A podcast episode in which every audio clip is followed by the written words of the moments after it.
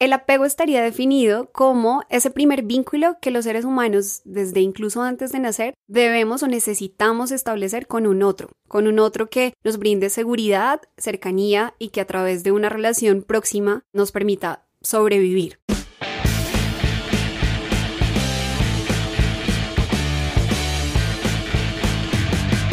Esto es Alternativos. Hola, sean todos bienvenidos una vez más a este episodio de Alternativos. Bueno, muchas gracias Eduardo de nuevo por la invitación. Estamos muy felices de estar aquí nuevamente. Yo soy Camila Bermúdez, psicóloga de la Universidad Nacional, experta en relaciones y terapia de familia. Y estoy en compañía de yo soy Eliana Melguizo, también psicóloga de la Universidad Nacional, eh, apasionada por trabajar con personas y me gustan mucho los adolescentes, los niños y en general cómo poder asesorar a todo el mundo que lo necesite. Bueno, pues hemos decidido hablar de relaciones porque nos preguntamos un poco qué es lo que hace que las personas acudan al psicólogo y cuáles son esos motivos con los que más nos encontramos nosotras en nuestro ejercicio profesional y concluimos que todo tiene que ver con relaciones. Es y pues las relaciones están presentes en nuestra vida desde que nacemos, porque desde que nacemos estamos en un vínculo con la mamá, con el papá, con los hermanos, con la familia, después con el entorno, con los extraños y más adelante pues con los amigos, con la pareja, en la familia que construimos también. Entonces si vemos, las relaciones son la base de nuestra vida emocional y mental, porque a partir de allí es que descubrimos el mundo y sabemos quiénes somos o quiénes no somos. Total. Imagínense que hay un concepto eh, en psicoterapia que un autor hace mucho tiempo llamado Bowlby planteó y es el concepto de apego. Y este concepto creo que nos puede ayudar mucho en esta conversación a entender cómo estas primeras experiencias relacionales en nuestra vida, cuando estábamos muy pequeñitos con estos primeros cuidadores, mamá, papá, abuelos, le dan forma a, a lo que finalmente en la adultez y adolescencia somos y a la forma en que mm, abordamos a los demás, la forma en la que nos relacionamos. En la que aprendimos. Según la forma en la que aprendimos. Entonces, ¿cómo definiríamos el apego? Como el vínculo que existe entre el bebé y sus padres. Mucho más el vínculo que está entre el bebé y su mamá, que es la que nos gestó y nosotros estábamos en su vientre. Así que nuestra manera de aproximarnos al mundo viene desde que nosotros nos estamos formando. Es decir, desde que nacemos o aún antes, nosotros como seres humanos tenemos una necesidad innata de proximidad con un otro. La proximidad Necesitamos tener esa proximidad y ese acercamiento a otro que nos brinda seguridad. ¿Cómo lo podríamos explicar a las personas que no están familiarizadas con este tema? El apego estaría definido como ese primer vínculo que los seres humanos, desde incluso antes de nacer, debemos o necesitamos establecer con un otro, con un otro que nos brinde seguridad, cercanía y que a través de una relación próxima nos permita sobrevivir. En principio, es como un instinto de autoconservación y autopreservación. Cuando hablo de proximidad, me refiero como a esta necesidad que tienen incluso los bebés de ese contacto, del calor, de ser amamantados, de ser cuidados, de ser atendidos cuando hay llanto. Esto que parece como tan, ah, ok, sí, ya, los bebés necesitan esto, pero en verdad en ese momento más que el tema de ser cuidados para que sobrevivan, porque un bebé no puede hacer nada por sí mismo, es como el mensaje de encontrar como seguridad en la relación. En la relación y en ese otro. de ese vínculo emocional que se establece. Ahora bien, decimos que, que se establece desde antes de nacer porque el feto escucha la voz de los papás, escucha lo que la mamá siente, sufre, dice, percibe y desde allí ya está estableciendo una relación con el mundo que le rodea, porque desde ahí ya hay una sensación. Entonces somos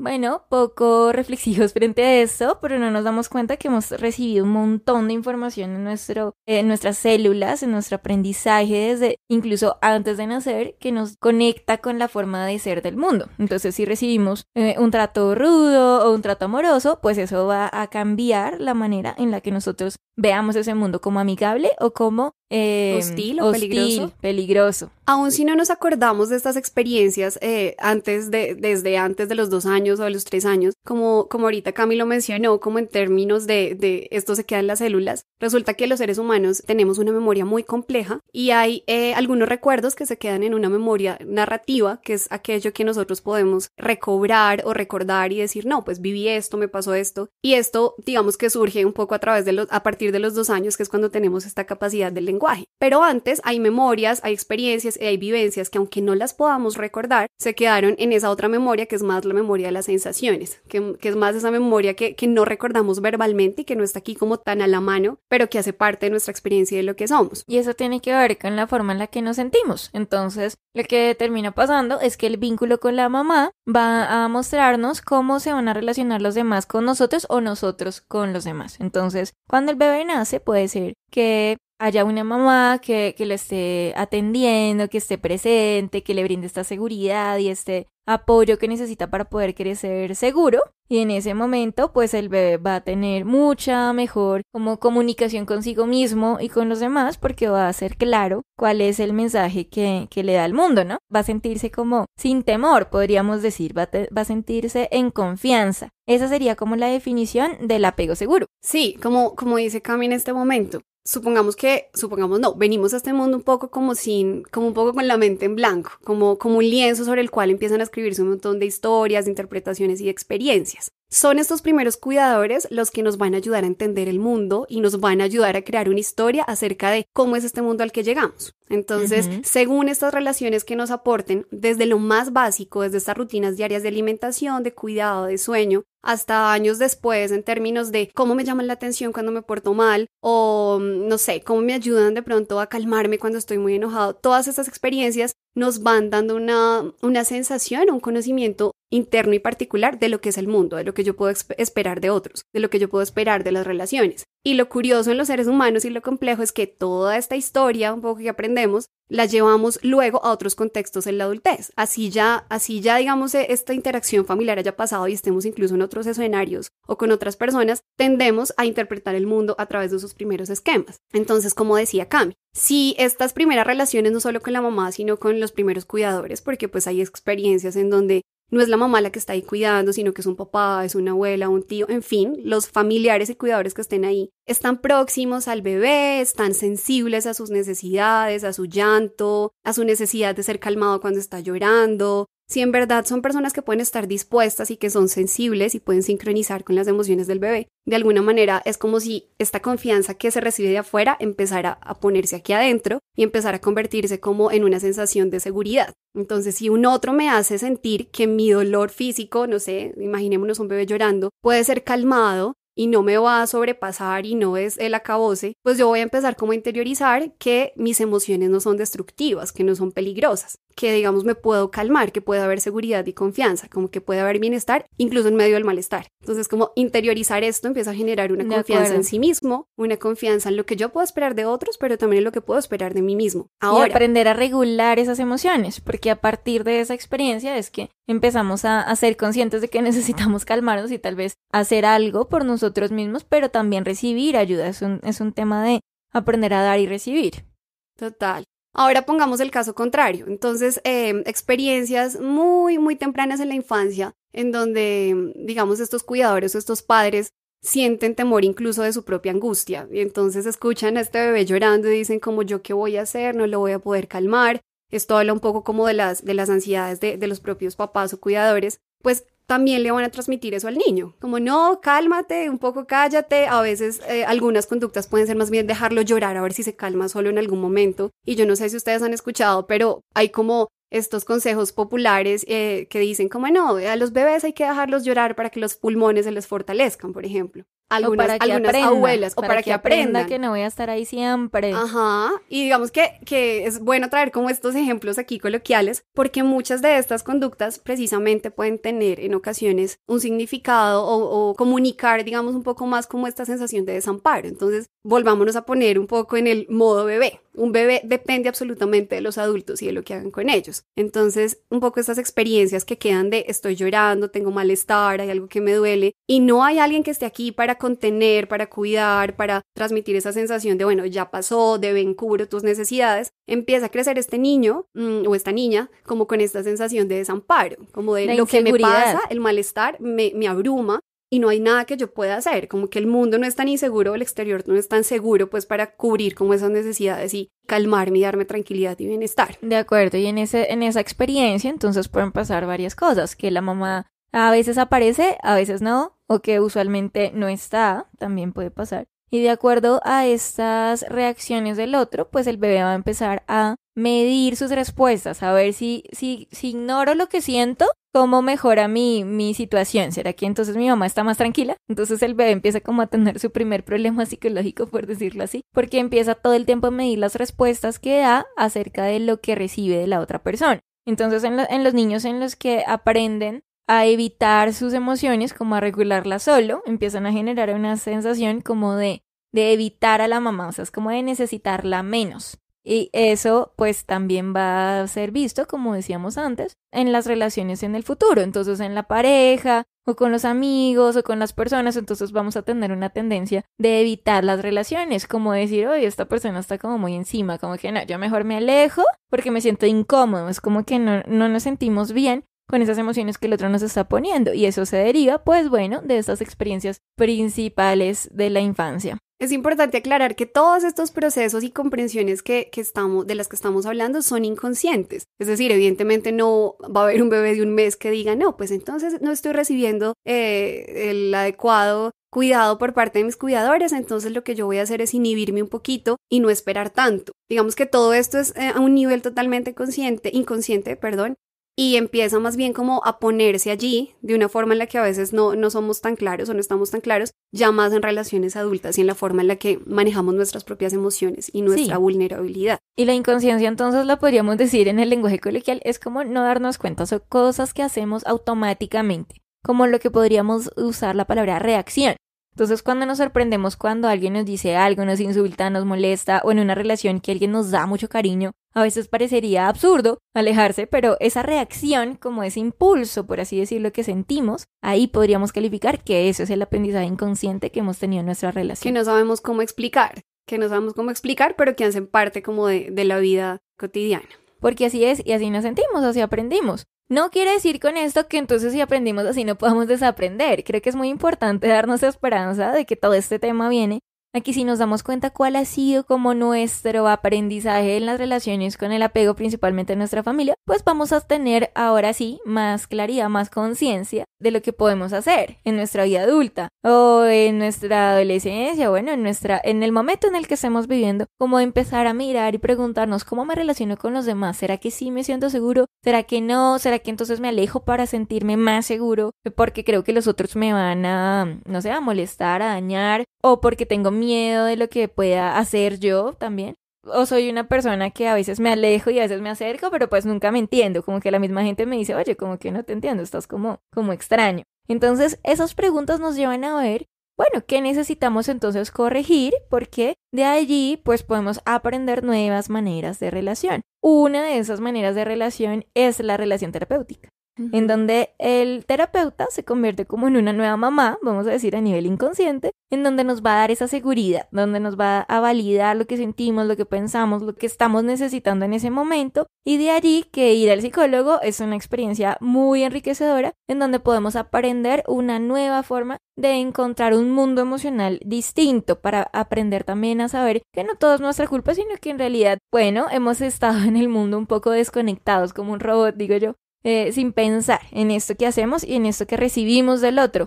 Entonces resulta que dependiendo de la forma en la que nosotros nos hayamos relacionado en un principio con los demás, pues nos vamos a culpar o no por lo que los otros hacen. Y eso también nos lleva a relaciones muy tóxicas en donde nos dejemos faltar al respeto, donde nos dejemos pisotear, maltratar, bueno, desde lo más sencillito en las palabras hasta lo físico y otro tipo de, cosas que, que podríamos aceptar de otros, pues sin darnos cuenta que en realidad no tenemos por qué aceptar ese trato. Entonces se trata de, de poder encontrar nuestro lugar en el mundo de una forma mucho más segura, diferente, siendo conscientes de cómo actuamos y de, cómo aprendimos a actuar también. Pongamos esto en lenguaje, digamos, más metafórico también para darle forma. Em, hagamos de cuenta que nuestra familia es una obra de teatro o fue una obra de teatro en la que nacimos. Entonces, cada uno nació en medio de un escenario con roles, con personajes y con guiones. Y allí, en medio de esta obra de teatro, nuestros padres o las personas que estaban a, nuestro alrededor nos asignaron un personaje, un rol. Y ese personaje tenía un rol muy específico, unas acciones muy puntuales que se esperaba de él y también tenía una serie de guiones, por poner un ejemplo. En una familia numerosa, de varios hermanos y dos papás. No sé, supongamos que el hijo mayor un poco implícitamente, estos son procesos que, como decíamos ahorita, no nos damos cuenta en principio, pero pues empezó, digamos, a asignársele ejemplo a este hijo mayor como el rol de tú te portas bien, tú un poco medio que te guardas tus emociones porque pues tú necesitas ser ejemplo para tus hermanos menores, fallar no, complicado fallar, porque acuérdate que tú eres ejemplo, como que se le asigna un poco este rol dentro de esta familia diversa, solo por poner un ejemplo, y un poco desde este rol, desde estos guiones que, que empiezan a, ser externos, pero él va interiorizando como pensamientos, creencias, cosas que, que esta persona siente y piensa que debe hacer y, y cosas por las que cree que debe cumplir, empieza luego, como a lo largo de su vida, así ya no está en ese mismo escenario, así ya no está en la familia, un poco a desempeñarse y a desenvolverse en otras relaciones y en otros espacios a través de ese mismo personaje y a través de esos mismos roles. Entonces puede que ya no esté en la familia, puede que ya sea un adulto de unos 28 o 30 años que ahora está en una relación de pareja, que está en un contexto laboral o que está en un contexto educativo o en otros escenarios, pero lo complejo eh, de nosotros como seres humanos es que estos personajes como que se pegan mucho a la piel y nos llevan incluso a desenvolvernos y actuar bajo los mismos guiones aprendidos en la historia y en la infancia en escenarios nuevos. Y ahí es cuando empieza a veces a ser disfuncional, empieza a veces a generar malestar porque las necesidades de nuevos escenarios son otros. Es decir, la obra de teatro cambió y, lo que me genera dolor y malestar eh, y como que empieza a ser disfuncional es que yo siga comportándome y actuando y sintiendo igual a como lo hacía antes en la obra de teatro familiar, aun cuando ahora las obras de teatro, los escenarios y las relaciones son distintas. Y sobre todo que son distintas en que ahora ya eres adulto, es decir, que necesitas aprender a regular tus emociones y hacerte cargo de ellas. Pero si aprendimos simplemente a reaccionar, como a ignorarnos, a no saber por qué actúo de esa manera, simplemente no me gusta estar con la gente, o me encanta estar pegado de la gente, o entonces no soporto que mi novio o mi novia se aleje de mí cinco minutos y ya la estoy llamando 33 veces, o estoy viendo qué ocurre en esta eh, relación cuando yo me alejo, me acerco, pues entonces allí pues empieza como a, a existir la pregunta, bueno, realmente cómo aprendí a relacionarme con otros y cómo puedo ser más consciente de esto para tener relaciones más sanas porque es darse cuenta como aceptarnos que al final ninguno de nosotros quiere vivir en una relación de inseguridad, porque eso nos da angustia, como ansiedad, como un gran alto malestar, ¿no? Que, que, bueno, que ninguno nos merecemos, de hecho no debe ser así, pero sobre todo porque si lo corregimos, pues entonces vamos a poder también apoyar a otros, a las personas que más queremos, a que también corrijan esas experiencias y a tener una, una vida mucho más saludable, tanto en la pareja como en los hijos, o como en los ambientes de trabajo, como a crear relaciones seguras, relaciones estables en donde pueda yo ser yo mismo. Entonces ya en esa hora de teatro, como nos dice Eliana, pues tal vez ya no me sienta actuando como un personaje, como alguien que no soy, sino que yo pueda volver a mi autenticidad, a ser esa persona que realmente quiero ser, esa persona que elijo ser, esa persona genuina, que siente, que no es un robot, que no tiene que fingir que acá nada pasó. Así es, para el caso del hermano mayor, digamos el ejemplo que usé, este reinventarse, este explorarse y este reaprender otras formas de relacionarse estaría entonces encaminado a que pueda empezar a entender que es válido equivocarse, que es válido a veces no ser el ejemplo y a veces no ser el que de alguna manera es como la dirección para que sean otros que, los que lo sigan, empezar a poner incluso en duda estas creencias de perfección y permitirse incluso conectarse con, con sus emociones, aun si estas emociones lo bajan un poco de este personaje que aprendió a lo largo de su historia, que no se equivoca, que no siente, que todo el tiempo está superpuesto. Finalmente es eso, siempre vamos a tener la oportunidad de reinventarnos y probar incluso nuevas formas de desempeñarnos en todos los escenarios que la vida nos vaya planteando eh, si lo ponemos en términos de, de una gran obra de teatro que es la vida, como poder flexibilizarnos frente a, pues a conectarnos con lo que realmente queremos, sentimos y pensamos, no de manera rígida, porque es, es esa rigidez lo que de alguna manera nos, nos mete como en, el dolor y en el malestar, de sentir que queremos relaciones más plenas y sanas, pero de darnos cuenta que a veces sin, sin querer estamos repitiendo una y otra vez formas de relación que quizás ya, ya no sirven, ya son obsoletas. Entonces, para poder practicar esas nuevas formas, podríamos darnos mini tips, por decirlo así, para generar esperanza y no, y no quedarnos con esa sensación de no, aprendimos mal y ya así nos quejamos y ahora qué voy a hacer con mis relaciones tóxicas. Pues en principio sería darnos cuenta de cómo nos relacionamos. Entonces, primero sacar un ratito para nosotros mismos, tal vez escribir, tal vez empezar a pensar cómo son usualmente mis relaciones de pareja. ¿Será que siempre me alejo? ¿Será que siempre estoy encima de la otra persona? ¿Será que a veces me alejo y me, y me separo pero nunca explico por qué? ¿Cómo soy? Es la primera cosa. ¿Será que me cuesta ser honesto con lo que siento, con lo que quiero? ¿Será que se me facilita pedirlo y ser claro con el otro? Creo que son preguntas que nos pueden ayudar en esa exploración. Eso, entonces una vez que ya sabemos un poco más acerca de cómo es que nos relacionamos, pues viene la siguiente estrategia y podemos buscar mucha información sobre eso en internet o en otros lugares que se llama asertividad y tiene que ver cómo explicarle al otro qué es lo que sentimos. Ven, cuando estás tan encima de mí como que me siento asustado, tal vez creo que no voy a poder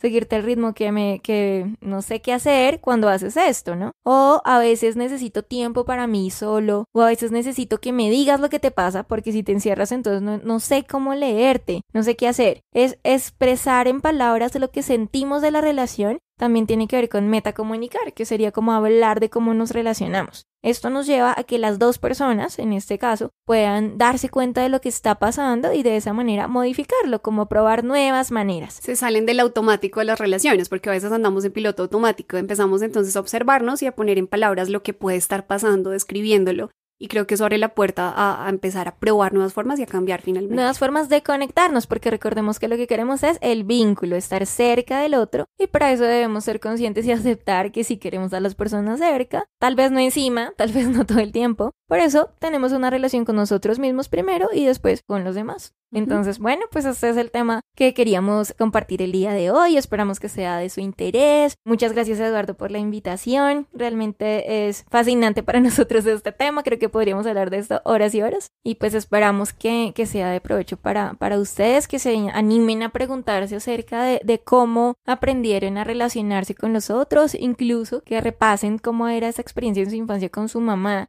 a ver si todavía de pronto se puede recuperar. En algunas ocasiones si es así, en otras no tanto, pero también podemos encontrar apoyo en nuestras relaciones de amistad, en personas que siempre han estado allí como seguras en nuestra vida. Y bueno, esta es la invitación que queremos extender. No sé, ¿qué, más quieres decir tú? No, gracias, gracias por la invitación. Qué, qué, chévere poder compartirles un poco algunas de las preguntas y las conversaciones que, que tenemos, eh, porque en verdad nos apasiona y gracias. Y si quieren apoyar el proyecto de Alternativos, vayan a Patreon slash Alternativos Podcast. Y síguenos en las redes sociales y muchas gracias por su participación. Si ustedes nos apoyan, podremos seguir haciendo muchos más programas de estos con el interés de responder los temas, las preguntas, lo que ustedes les, les motive a escuchar, porque pues es algo que nos apasiona y que, y que sabemos que les puede gustar. Y usted que nos está escuchando del otro lado de este podcast, espero que le haya gustado, que lo haya disfrutado tanto como yo. Y si le gustó, regálenos un like en nuestras redes sociales. Estamos como Distrito Podcast en Instagram, Facebook y Twitter. Y nos encuentran como Alternativos Podcast en Instagram. También lo invitamos a que visite nuestra página web alternativos.distritopodcast.com. Recuerde que este podcast está en todas las plataformas de podcast que usted pueda escuchar. Estamos en Spotify, Apple Podcast, Deezer, Stitcher, Radio Public y también en YouTube. Si usted quiere apoyarnos, lo invitamos a patreon.com slash alternativospodcast. Desde este satélite del Distrito Podcast les damos a todos un abrazo y nos escuchamos luego.